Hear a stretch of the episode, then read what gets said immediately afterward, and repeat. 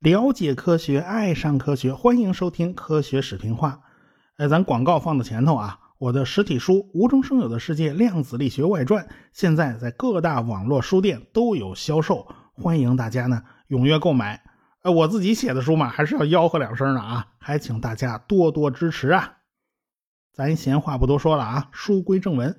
上文书讲到了乔布斯的回归，一开始啊，他回归苹果公司只是当顾问。但是他这顾问管的事儿比 CEO 都多。当时苹果公司就是没有 CEO 啊，前任被炒了鱿鱼了嘛，现在是一个临时 CEO。但是没多久啊，这临时 CEO 就换人了，又换成了乔布斯了。这种临时性的职务是不需要正式任命的，乔布斯也就钻这这空子嘛。好几年以后，乔布斯才担任了正式的 CEO。啊，说实话，这乔布斯这个人作风实在是不让人舒服。是他自己偷偷把苹果股票给卖了，然后造成股价下跌，对董事会造成了压力，促使董事会换人。被坏去那家伙，他不气死才怪呢。那乔布斯他就是这号人呢，你说他还能怎么着啊？乔布斯还有一项技能，那就是现实扭曲立场，他能滔滔不绝的忽悠的你相信他所说的一切，哪怕这一切都不是真的啊。不过，乔布斯还是有独到的眼光的。只要时代给他机会，他就能成功。乔布斯干的第一件事呢，就是收回了 macOS 操作系统的使用授权。比尔·盖茨当年建议苹果公司允许其他的电脑厂商生产 Mac 兼容机。啊，比尔·盖茨和 Intel 就是这么成功的嘛。当时，呃，乔布斯不在苹果公司，他被开出去了吗？苹果公司曾经授权给两家小厂商生产 Macintosh 的兼容机，但是这两家厂商啊卖的实在是很少，赚不了多少钱。乔布斯干脆就把授权给取消了，因为自己生产硬件和软件可以赚更多的钱，而且乔布斯始终认为硬件软件应该是一体化考虑的，是不能分割开的。这可以说是乔布斯的一个基本理念。乔布斯干的第二件事就是找到比尔盖茨，让他给苹果投资。比尔盖茨跟乔布斯那是竞争对手啊，难道还会帮他不成吗？你别说，这比尔盖茨还真的帮了苹果一把。很多人可能都想不通啊，比尔盖茨这个时候，那九五年到九七年左右吧，这时候他是世界首富哎。后来这个世界首富的帽子他戴了有十七年之久啊。他当时啊，这个 Windows 九五卖疯了。他为什么要帮助竞争对手呢？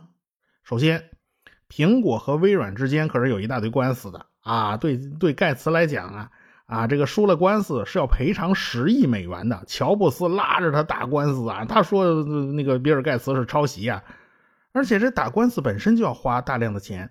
可能大家听了这么长时间啊，我们前面讲了那么多集了，也都明白了，这大企业之间要是发生了恶性竞争。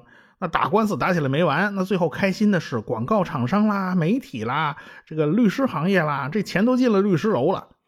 所以对于乔布斯来讲，如果微软跟他打官司，很可能呢，这公司就撑不到官司打赢那天。虽然对乔布斯来讲可以呃告微软拿十亿美元呢，所以这十亿美元的赔偿对乔布斯来讲也是没用的。所以他要以此为筹码和微软和解。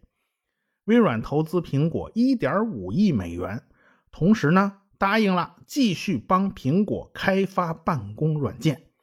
微软算算账啊，还也是划算的啊。一方面我卖自己的操作系统，就 Windows 九五；一方面我卖 Office 啊，Office 在苹果那儿它也是可以赚钱的呀，对吧？你留着苹果啊，赚钱反而更多哟。在开发布会的时候啊，这乔布斯就在下面当主讲嘉宾嘛，这个。屏幕上投影的就是盖茨的巨大的照片啊！他宣布：“哎呀，我们投资苹果了，苹果终于活过来了。”这乔布斯后来差点都哭出来。他对苹果是真的有感情，但事后他后悔了。他后悔啥呢？就不该把盖茨那照片放那么大。那那投影仪那一个大照片，自己站在台底下，好显得自己太渺小了。所以这个这都妒忌。所以说，乔帮主有时候太过计较啊。尽管双方达成了和解，但是乔布斯时不时还要奚落一下比尔盖茨，要嘲笑一下 Windows。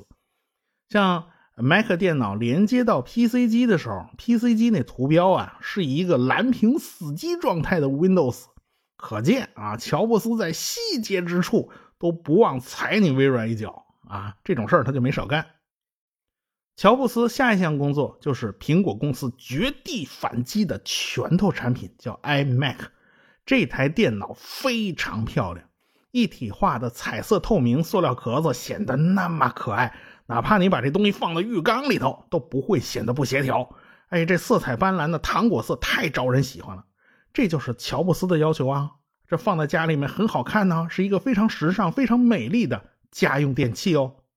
新的系统配备了清一色的 USB 接口，在当时啊，很多 PC 机还没来来得及啊配 USB 接口呢。尽管 USB 接口是 PC 厂商主导制定的规则，哎，这个苹果呀叫敢为天下先，可以说是再一次引领了风气。苹果还放弃了软盘，软盘的末日啊已经开已经到了，就开始倒计时了。这光盘才是当时的标配。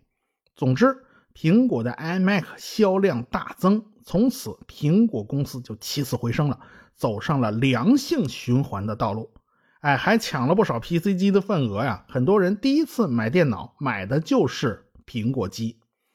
啊，当然啦，这盖茨气得够呛啊，他甚至给记者展示了一台刷了蓝漆的 PC 机，他觉得这 iMac 不就是老黄瓜刷绿漆的装嫩吗？你换个壳子谁不会啊？可惜，哼，其他电脑厂商啊，怎么也做不到苹果那么的漂亮，那么的优雅，那么的招人喜欢。乔布斯呢，就希望自己的 iMac 能够实现光盘刻录，但是当时啊，只有托架式的光盘才能实现刻录呢。这乔布斯啊，就特别喜欢吸入式光盘，因此这事儿也就一来二去，他就耽误下来了。苹果就没能拔得头筹。不过后来呢，他还是配备了刻录机。不过现在啊，光盘呐、软盘呐，这都已经淘汰了啊，生活里再也见不到这种东西了。在当时，刻录盘的销量啊是节节攀升，在美国甚至达到了好几亿啊，这比美国人口都多了。我国恐怕那销量是更多，我国人口更比美国更多嘛。当时的年轻人都会到电脑城里买盗版光盘呢，有很多那盗版光盘就是自己刻录的。啊，这个老刘啊，刘强东当年就是卖空白盘片和刻录机的啊，盗版盘他他倒是没碰啊，他倒聪明啊。乔布斯当时就发现，很多人就特别喜欢把自己喜欢的音乐刻录到 CD 上，看来音乐是个非常不错的好生意哦。乔布斯就从别人那儿买了一个音乐播放器软件加以改造，这就是后来大名鼎鼎的 iTunes。iTunes 火了以后。呃，乔布斯又开始打造一台和 iTunes 配合的音乐播放器。正是这个举动导致苹果公司的转型。苹果从此就开始啊，它不仅仅是一家计算机公司了，苹果也开始生产非常时尚的消费电子类产品。当时啊，市面上出现了很多 MP3 播放器。一般来讲呢，是内部用闪存呢，有个八兆啊，有个十六兆，有三十二兆，这不错了啊。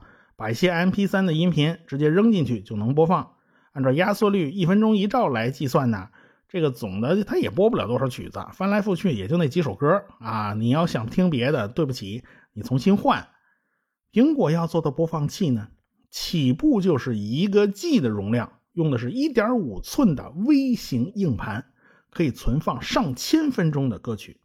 如此一来，如何迅速的、方便的寻找到那些歌曲就变得非常麻烦。因此，乔布斯手下的天才设计师们就设计出了一个转盘的操控系统啊，只要在上面推着转圈快速的滚动播放列表。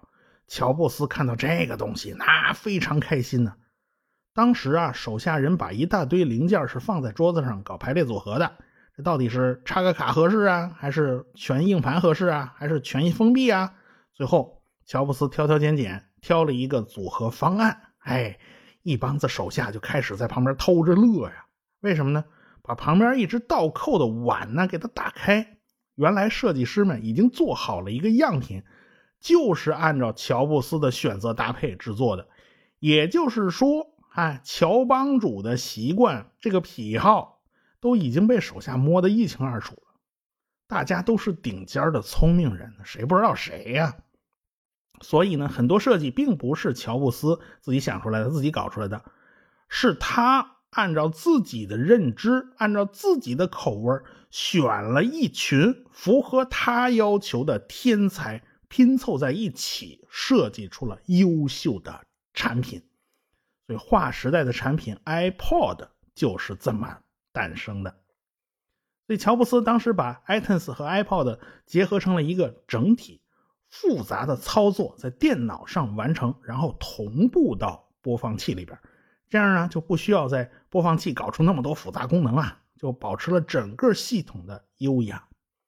乔布斯呢还凭借他那三寸不烂之舌呀，就拉拢了音乐界的各大公司，大家一起给他搞音乐商店，一起给他捧场，于是。一个完整的生态环境就被乔布斯给打造出来了。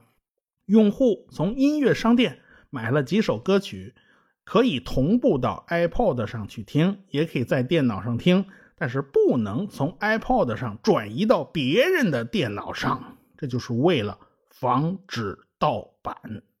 正是出于这样的考虑，苹果公司对同步的概念就特别推崇，所有的内容都是正版的。从音乐商店里面购买的音乐只能在一台电脑或者是播放器里面播放。在这样的场景之下，乔布斯的一切构想是那么的方便，那么的简单，那么的顺理成章。但是在我国，的一切都变得不可理喻啊！这你怎么能这么操作呀？太不方便了。大家已经习惯了，就把文件扔到播放器里面就能放了。播放器就相当于一个 U 盘嘛。当年享誉世界的 iTunes 啊。在我国根本就吃不开，根本就没人用。iTunes 差不多唯一的用途就是给 iPhone 刷机呀、升固件用的啊，其他用处它一点都没有。所以呢，乔布斯他不是神仙，他对用户体验的那些个理解、那些个执念，他未必就是全世界通用的。特别是碰上咱们文化差异特别大的中国人，他的偏执，他追求完美的性格。要是放在其他环境下，他早就被打死一百回了。他，乔布斯对外观有极高的要求，他提出 iPod 一定要用白色塑料，是那种纯粹的白，要白到圣洁呀。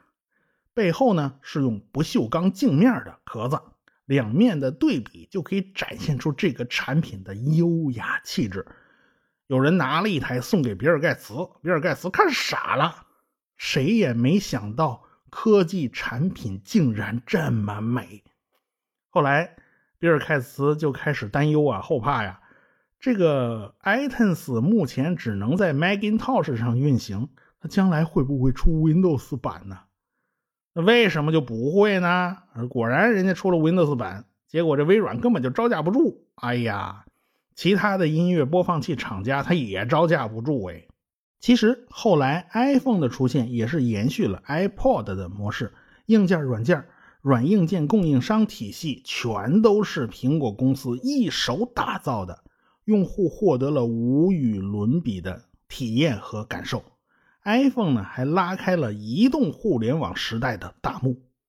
二零零五年，iPod 销量大涨，销量达到了两千万台，占了苹果公司营收的百分之四十五，是二零零四年的四倍。当时啊，苹果想和摩托罗拉合作来搞一款手机，就是把 iPod 的那些个功能整个整合进去。但是乔布斯实在是受不了摩托罗拉的品味啊，他们搞出来的东西啊是不伦不类。假如手机你也采用那转盘那种操作方式，你怎么拨号啊？你怎么打电话啊？这显然是不合适的。当时苹果准备研发一款平板电脑，也就是 iPad。其实 iPad 是早于 iPhone 的，呃，这个乔布斯就决定以触控为基础来设计手机，抛弃 iPod 的那个转盘。正巧啊，这时候微软有一工程师过五十岁生日啊，这五十大寿了。他呢认识乔布斯，也认识盖茨，就把这二位啊都都给请来了过生日嘛。在酒席宴上，这盖茨脸都快绿了。你说这位寿星老啊，真是知无不言，言无不尽呢。把微软的很多技术啊，这个研发的这种技术啊，全都说出来了。你倒是竹筒子倒黄豆啊，你倒一点不保留的，你这是。这个微软呢，也在研发一款平板电脑。这寿星老一高兴就说了：“只要一支笔就能搞定一切。”而且这家伙还不嫌烦，在乔布斯耳朵边上说了不下十次。乔布斯听都听烦了呀。乔布斯认为啊，用笔操作那是完全走错了方向。他下决心要让大家见识见识什么叫平板电脑。最终，他拿出了一个多点触控的方案。这个方案还用在了 iPhone 上。到了2007年，iPhone 第一代发布了，那所有人都傻了呀！哎呀，这个手机原来可以做成这个样子呀，能够感知横竖屏啊，横着跟竖着那界面是不一样的。还能够多点触控啊，两个手指头可以捏大捏小啊，这体验就比过去好上好几个档次。所以 iPhone 这款手机卖疯了。哎，我算比较幸运的啊，算是最早接触 iPhone 的第一批用户吧。而且那时候东西还比较保值啊。后来我换下来这个一代机的时候啊，换换成三三代机了啊，这个旧机器还卖出去了啊，这卖了不少钱呢。这蚊子腿也是肉啊啊！我后来 iPhone 换代都是这么干的啊，就是买后一代把前一代给卖了。这时间过得真快，一晃已经是十年过去了。就在2008年，乔布斯的癌症复发了。2003年他就被查出来得了癌症，说是癌症呢，胰腺癌一般来讲啊，这个查出来就是晚期了，死亡率极高，以为他是胰腺癌，但是医生们仔细检查。发现乔布斯得的病叫胰岛细胞瘤，也是胰腺肿瘤的一种。但这种肿瘤它不是胰腺癌，它非常罕见。但是这种病它是可以治好的癌症，所以医生们甚至非常兴奋，都当场就惊呼啊！这乔布斯实在是太幸运了。二零零四年。乔布斯在拖延了九个月以后开始接受手术啊，这个医生切除了乔布斯的全部胰脏、大部分的胃和肠道，但是医生们发现癌癌细胞啊已经转移到了肝脏了，所以乔布斯还是需要接受化疗的。假如哎乔布斯不拖延，很可能他就不会惹上这个麻烦。假如你提早九个月做手术，说不定啊这癌细胞就还没转移到肝脏呢。哎，所以这次治疗并不算彻底断根儿，所以啊，一定要相信科学啊，相信医生啊，医生让你干什么你就干什么，你别拧着来呀！这是。二零零八年，乔布斯发布了新手机 iPhone 三 G，但是引起热议的并不是这部新手机，而是乔布斯消瘦的身体，癌细胞正在扩散，所以乔布斯的饮食就非常的不正常，苹果的股价就开始往下跌。这苹果公司呢，就采取策略是封锁消息。乔布斯自己也特别喜欢封锁消息啊，他什么都不告诉。他们只是对外说乔布斯内分泌失调了啊，但是没有透露啊，这内分泌失调它是癌细胞造成的呀。所以到了二零零九年，乔布斯做了肝移植，在手术休养的期间，公司运行的还算平稳，似乎苹果公司缺了他呢也能运行。到二零一零年，他慢慢恢复了体力，开始向下一个目标冲击。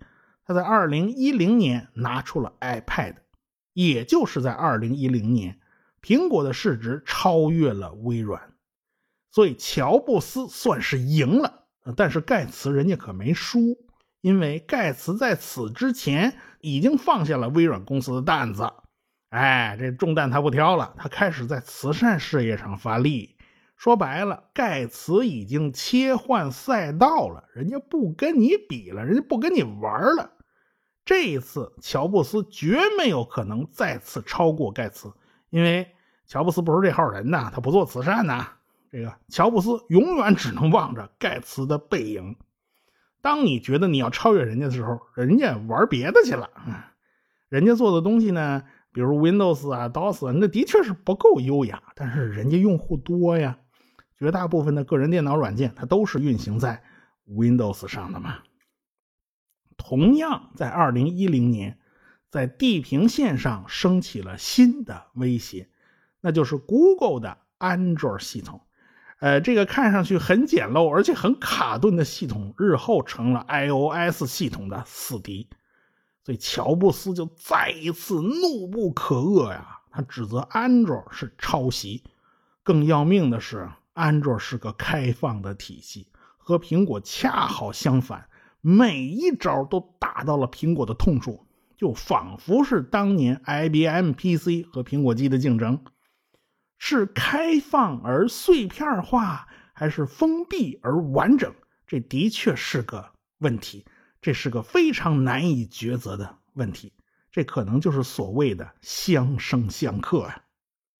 乔布斯的事儿啊还多着呢，他还要和 Adobe 公司吵架，因为苹果手机不支持当时如日中天的 Flash。这个 iPhone 四的发布会呢引起了轰动，这个苹果店的门口啊排长队。好多人就提前在门口搭了帐篷，守候了好几天。乔布斯啊，这个威望也达到了顶峰。iPhone 四是一个非常非常经典、非常优秀的设计。呃，但是这乔布斯一不留神就搞出了天线门事件嘛，这个手一握，这信号就不行啊。为了平息公众的指责，乔布斯仍然是铁嘴钢牙，明明是他错了嘛，照样他不认账啊。他现实扭曲立场太过强大。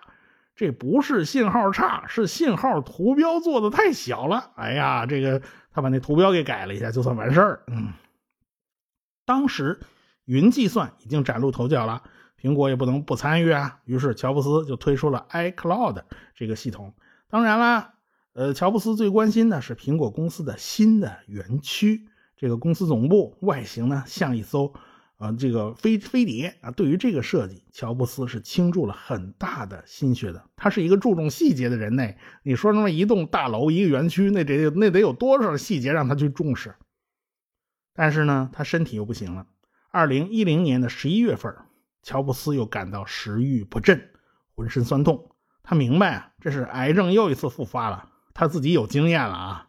这医生呢查不出什么，但是乔布斯自己心里是很清楚的。二零一一年，乔布斯就不得不安心养病了。媒体也都在疯传乔布斯身体不行了，因为他明显的比过去更瘦啊。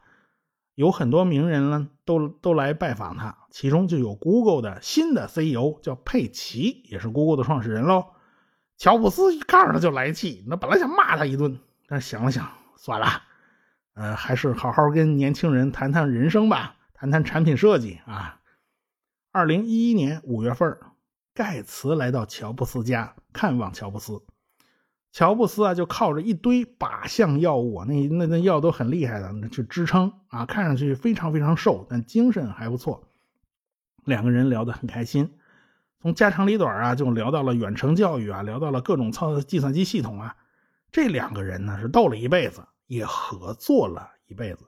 不管怎么斗，都没耽误这两个人合作啊。七月份，癌细胞扩散到了全身和骨骼。整个夏天，乔布斯的病情就在不断的恶化。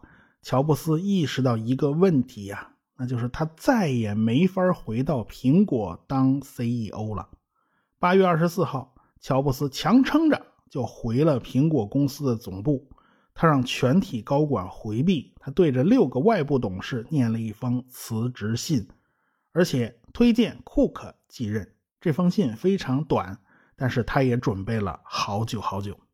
乔布斯呢，就坐着轮椅在公司里面转了转，看了看新研发的产品。董事会的成员都来跟他告别，乔布斯就永远离开了他一手创建并且为之付出全部辛劳与智慧的苹果公司。二零一一年的十月五号，乔布斯去世。他生来就是为了改变世界的。他做到了，他两次改变了世界，他是我们这个时代的英雄。一晃过去七年了，在苹果公司呢，如今已经是世界上最大的公司了。如今苹果发布新产品啊，再也不会有人在苹果店的门口熬夜排队了啊，就缺了乔布斯的现实扭曲立场嘛。尽管新产品呢，还是难免要被同行们抄袭啊！你刘海屏还是被抄啊！这个乔布斯大概怎么都想不通啊！呃，如今占世界智能手机市场一半份额的是一堆他听都没听过的中国手机品牌啊！当然啦，中国做手机的厂家实在是太多了，也有那种口口声声向乔布斯学习和致敬，要做东半球最好手机的呃段子手。这个时代呢，就不缺想当英雄的人。